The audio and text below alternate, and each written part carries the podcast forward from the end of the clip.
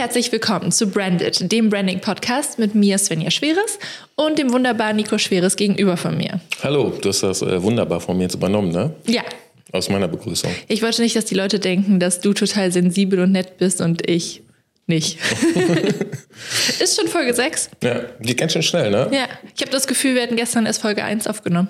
Ja, wir hatten eigentlich vor, mehrere Folgen am Stück aufzunehmen. Das wären vielleicht so gewesen, aber wir schaffen es doch nur einmal die Woche. Wie war deine Woche? Gut. Ja? Mhm. Hast du an einem Rebranding gearbeitet? Ja, ich habe tatsächlich an einem Rebranding gearbeitet. Also wir sind sehr themed für diese Woche, denn äh, aufmerksame und kluge Hörer und Zuschauer können sich es bestimmt denken. Das ist das Thema dieser Woche. Genau, das Thema ist Rebranding. Und ähm, da sollten wir vielleicht erstmal klären, was ist eigentlich ein Rebranding? Genau, also Rebranding ist quasi, was ein Branding ist, haben wir ja in einer der ersten Folgen schon erklärt. In der allerersten meine ich. Die verlinken wir jetzt auch nochmal. Genau. Und ein Rebranding ist ja quasi, wenn man das nochmal überholen möchte, das Ganze.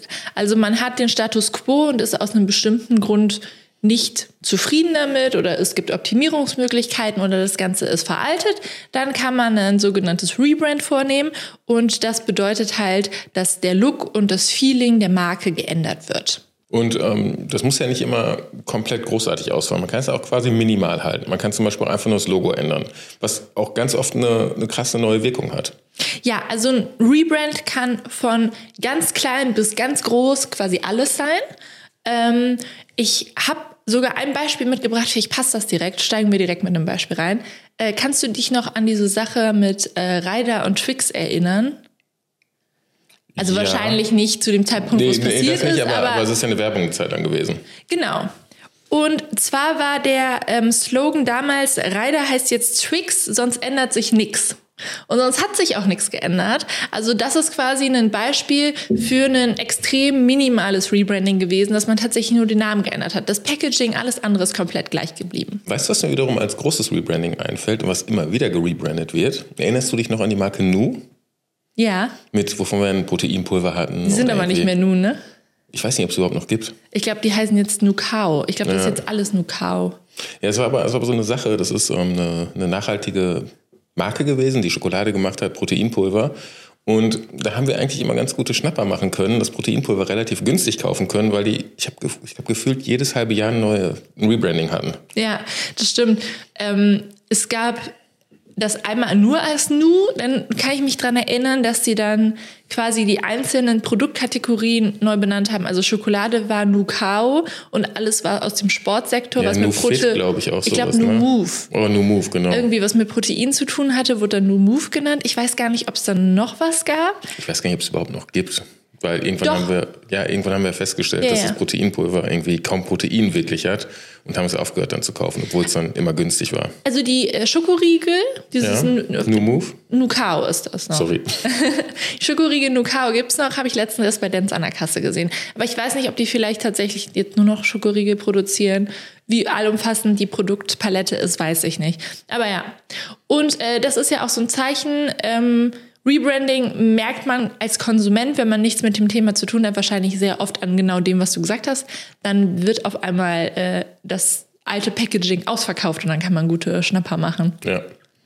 So, aber zurück zum Thema. Mhm. Du hast die Woche dich auch um Rebranding gekümmert für einen der Kunden. Und ich dachte, wir reden ja heute darüber, wie geht man eigentlich beim Rebranding vor? Also, was sind deine ersten Schritte, wenn du dich daran setzt? Was machst du als erstes? Also erstmal muss man sich ja überhaupt überlegen, warum möchte ich ein Rebranding durchführen? Weil ich sag mal so, der Sinn und Zweck eines Brandings ist ja quasi auch die Wiedererkennbarkeit zu steigern und ähm, halt einen Vertrauensaufbau zu den Konsumenten herzustellen und zur Zielgruppe. Und wenn man ein perfektes Brand hat, dann sollte man das auch nicht ändern. Also es muss schon einen Grund geben, um Rebranding durchzuführen. Ich würde jetzt jedem davon abraten, einfach so aus Lust und Laune ein Rebranding durchzuführen. Ähm, das heißt, man muss sich erstmal hinsetzen und überlegen, okay, was muss denn geändert werden? So, das wäre Schritt eins. Also was ist das Ziel, das ich erreichen möchte mit dem Rebrand? Und das kann natürlich unterschiedliche Dinge sein. Wir haben auch irgendwie eine Liste mitgebracht von ähm, Gründen, wann es sich lohnt, quasi einen Rebranding durchzuführen. Das wäre zum Beispiel die Veränderung der Zielgruppe. Also wenn sich die, sich die Zielgruppe jetzt verändert hat oder man eine neue Zielgruppe ansprechen möchte, dann kann man sich natürlich überlegen, lohnt es sich mit einem Rebrand diese neue Zielgruppe besser anzusprechen. Ein anderer Grund kann natürlich auch sein, wenn die Markenidentität, so wie sie besteht, nicht mehr zu dem passt, wie man sich fühlt. Also eine veraltete Markenidentität passiert halt, wenn das Ganze nicht mehr zeitgemäß ist. Ich meine, im Laufe der Jahre, wenn Unternehmen länger am Markt sind, dann kann das natürlich irgendwann an den Punkt kommen, wo man sagt, okay, jetzt sind wir nicht mehr zeitgemäß, jetzt müssen wir halt einen Rebrand machen oder wir möchten das. So, ähm, das ist natürlich ein, ein Ansatz, einfach um dem Ganzen einen moderneren Wind zu geben, das Ganze ein bisschen moderner aufzuziehen. Das ist ein Grund. Es gibt aber auch noch andere Gründe. Zum Beispiel die negative Wahrnehmung. Da fällt mir natürlich immer als erstes McDonalds ein, die damals halt ihr Image ändern wollten, dieses Greenwashing gemacht haben, das grüne Logo gemacht haben, weil die umweltbewusster sein wollten, familienfreundlicher und generell ganz anders auftreten wollten als dieses normale Fast Food. Ich glaube, Greenwashing ist in dem Zusammenhang auch ein sehr starkes Stichwort, weil ich glaube, das ist eines der häufigsten Rebranding-Möglichkeiten, die Unternehmen halt vornehmen, wenn sie halt sich nach außen hin besser darstellen möchten. Also wenn das der Grund für das Rebranding halt diese negative Wahrnehmung ist.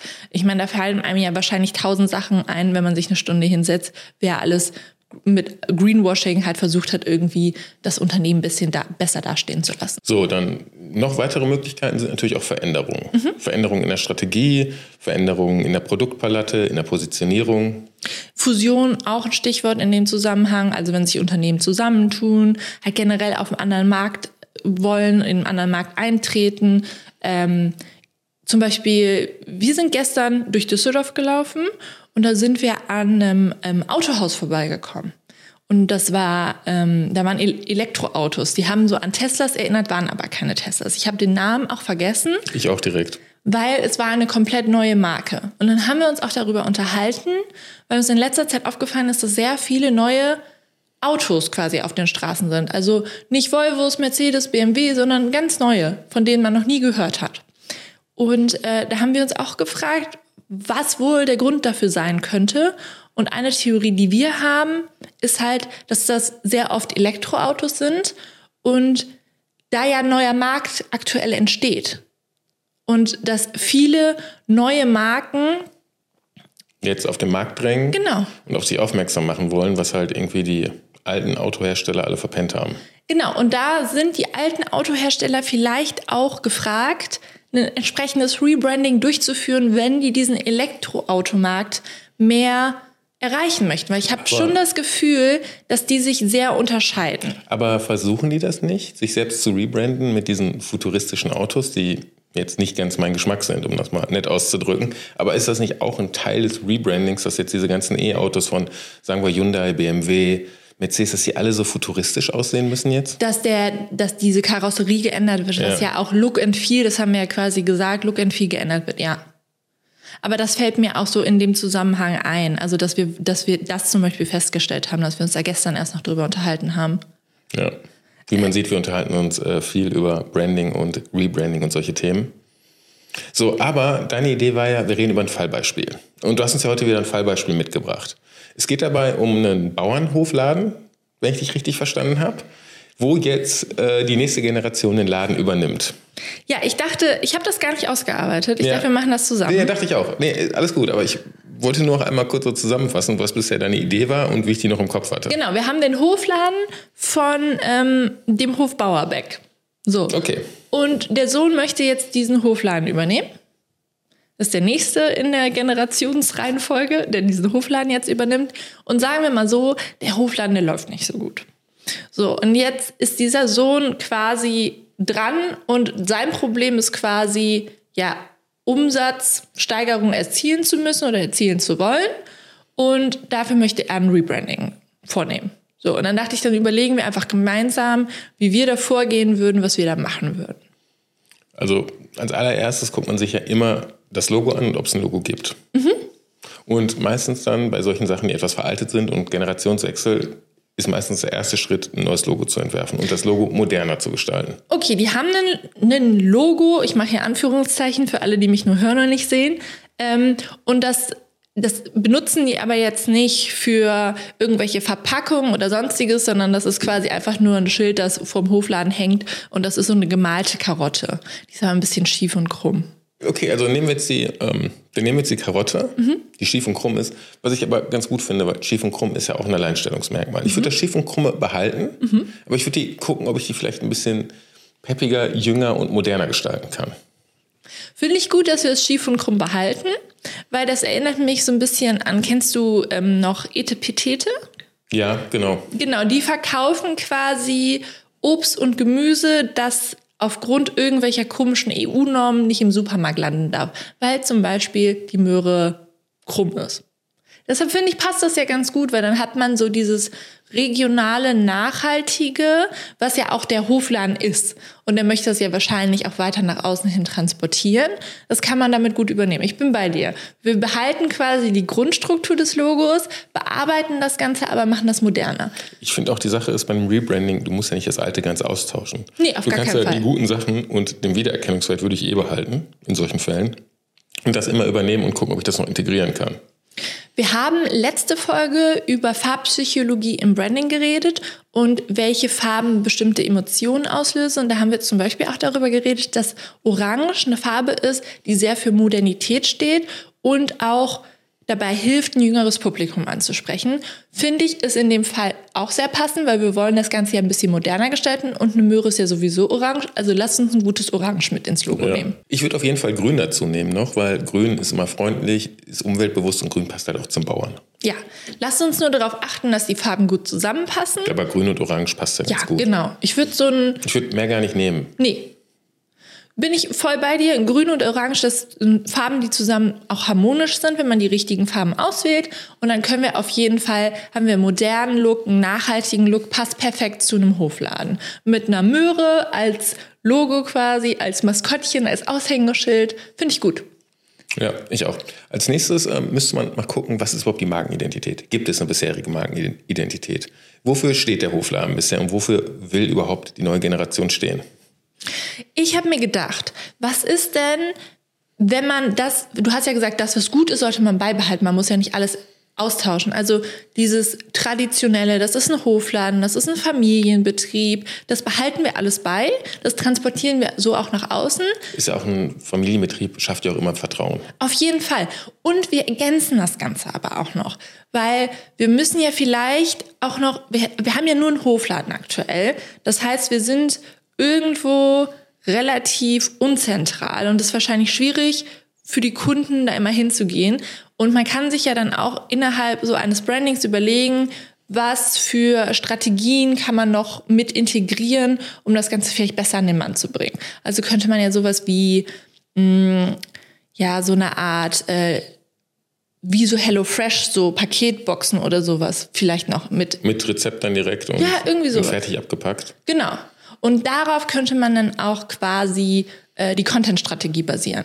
Also dass man wirklich darauf am Anfang den Fokus legt, dass man halt zeigt, was man alles zu bieten hat. Was mit den Namen? Den Namen, wie ist der aktuelle Name? Ähm, ist der Hofladen vom Hof Bauerbeck. Da müsste man sich einen anderen Namen überlegen. Findest du? Ja, weil er zu lang ist. Hofladen vom Bauer Bauerbeck ist viel zu lang. Wie wäre es mit Hofladen Bauerbeck? Schon mal besser. Und dann vielleicht darunter irgendwie über mehrere Generationen oder so. Kannst ja schon sagen, wenn es die zweite ist, es sind mehrere, es ist mehr als eine Generation. Wäre ist ein bisschen übertrieben, aber wir überspitzen jetzt die ganze Sache. Also ich würde das mit der über mehrere Generationen dann als Slogan nehmen, weil das ist eine Sache, wie gesagt, die schafft Vertrauen. Oder nachhaltig und regional seit 1909 oder sowas. Ja, aber nur wenn es stimmt. Nur wenn es ja, nicht, wenn nicht, wenn es nicht stimmt. ja, nur wenn es stimmt. Ja. Ähm, haben wir in Social Media schon? Nee. Weil ganz wichtig ist bei solchen Sachen Social Media. Und wenn du professionell wirken willst, dann brauchst du gute Videos. Das hilft einfach nicht, wenn du jetzt jeden Tag dich selbst filmst irgendwo bei. Dann musst du einfach irgendwie dir eine gute Agentur oder so suchen. So, es muss ja am Ende auch meistens gar nicht teuer sein, wenn du gute Leute findest. Ich würde mir jemanden suchen, der mir einfach dann, sagen wir, 20 Kurzvideos macht. Die arbeiten ja auch an irgendwelchen Sachen. Denn irgendwie bei der Arbeit, ich würde irgendwie Vorstellungsvideo vom Team machen. Also das Team bei der Arbeit, die ganze Sache sympathisch rüberbringen.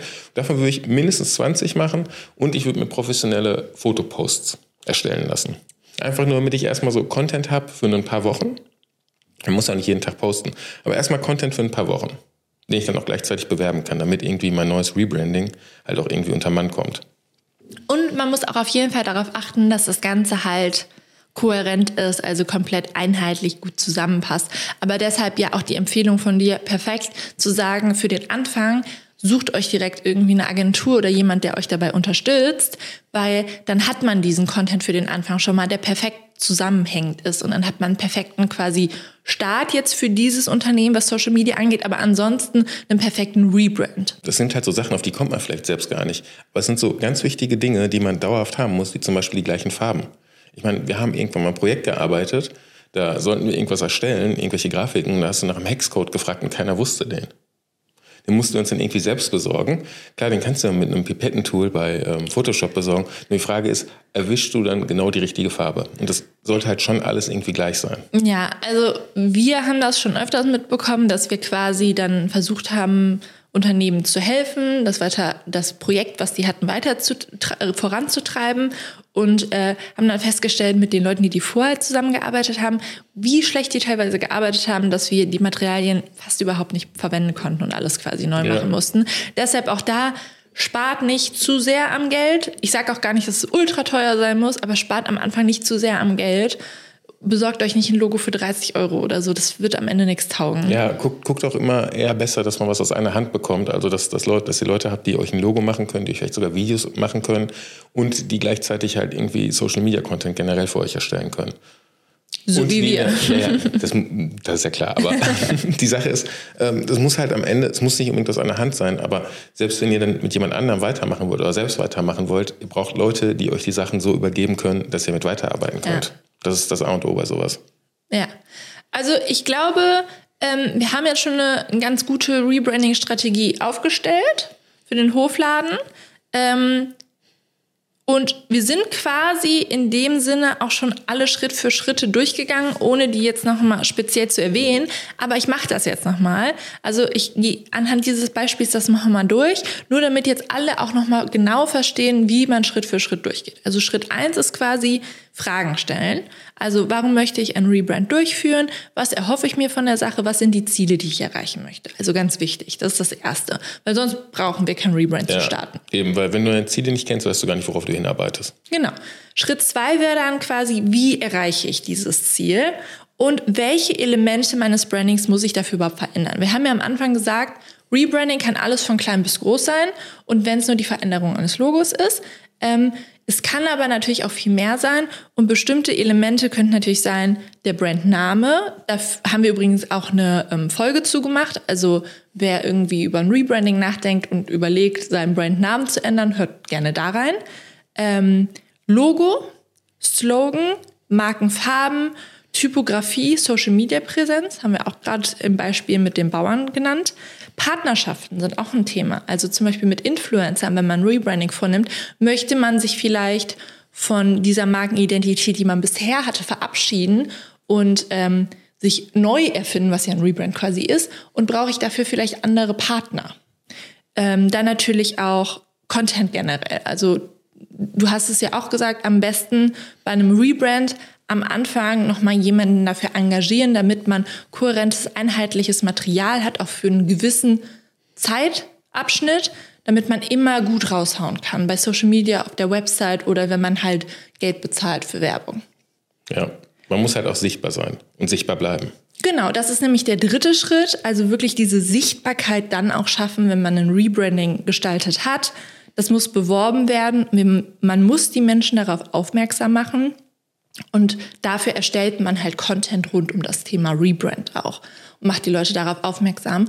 Und wenn wir jetzt nicht von einem Hofladen reden, sondern vielleicht von einem Produkt im Supermarkt, dann ist ja auch ganz, ganz wichtig, die Leute darauf aufmerksam zu machen, weil ich kenne das von mir, wenn ich im Supermarkt einkaufen gehe und ich weiß, ich kaufe, sagen wir, den Ketchup, der ein pinkes Etikett hat. Und der hat jetzt auf einmal ein blaues Etikett, den finde ich doch gar nicht. Das ist so ganz einfach. Sag doch einfach den Tofu, den wir immer gekauft haben, der plötzlich ganz anders verpackt ist und wo ganz anders steht und wir vielleicht zwei Wochen deswegen nicht kaufen konnten. Ja. Und dann macht doch wirklich eure Kunden darauf aufmerksam, damit da nicht am Ende halt ähm, Einbrüche bei den Zahlen geschehen, weil die Leute euer Produkt einfach gar nicht mehr finden. Weil ja. man ist, das ist ja das, was Branding auch macht. Es trimmt ja der, den Kopf und das Gehirn der Konsumenten auf eine bestimmte Sache. So, man, man weiß ja, was man zu erwarten hat. Und das kann natürlich auch Packaging sein und dann wirklich dann halt Aufmerksamkeit, Sichtbarkeit schaffen. Eben, und Rebranding ist auch nicht unbedingt was Negatives. Man kann damit auch offen umgehen und halt den ganzen Prozess irgendwie auch bei Social Media dann quasi begleiten, um den Kunden, die es bisher gibt, zu zeigen, yo, wir sind jetzt das und das. Und wir entwickeln uns weiter. Wir bleiben nicht auf der Stelle stehen. Wir passen uns dem Markt an. Wir passen uns den Wünschen unserer Zielgruppe an. Das sind ja auch alles Dinge, die positiv auszulegen ja. sind. Genau. Das war's dann für diese Woche. Wir ja. sind diese Woche ein bisschen kürzer ja. gewesen. Ähm, nächste Woche kommen wir mit einem neuen Thema. Folgt uns gerne in der Zwischenzeit bei Instagram, bei branded.podcast. Die ähm, Svenja verteilt da ziemlich viele Tipps und Tricks in, oder erklärt auch viele Dinge in Reels, die wir regelmäßig hochladen. Und ansonsten würde ich sagen, bis nächste Woche. Ja, hat Spaß gemacht. Bis nächste Woche.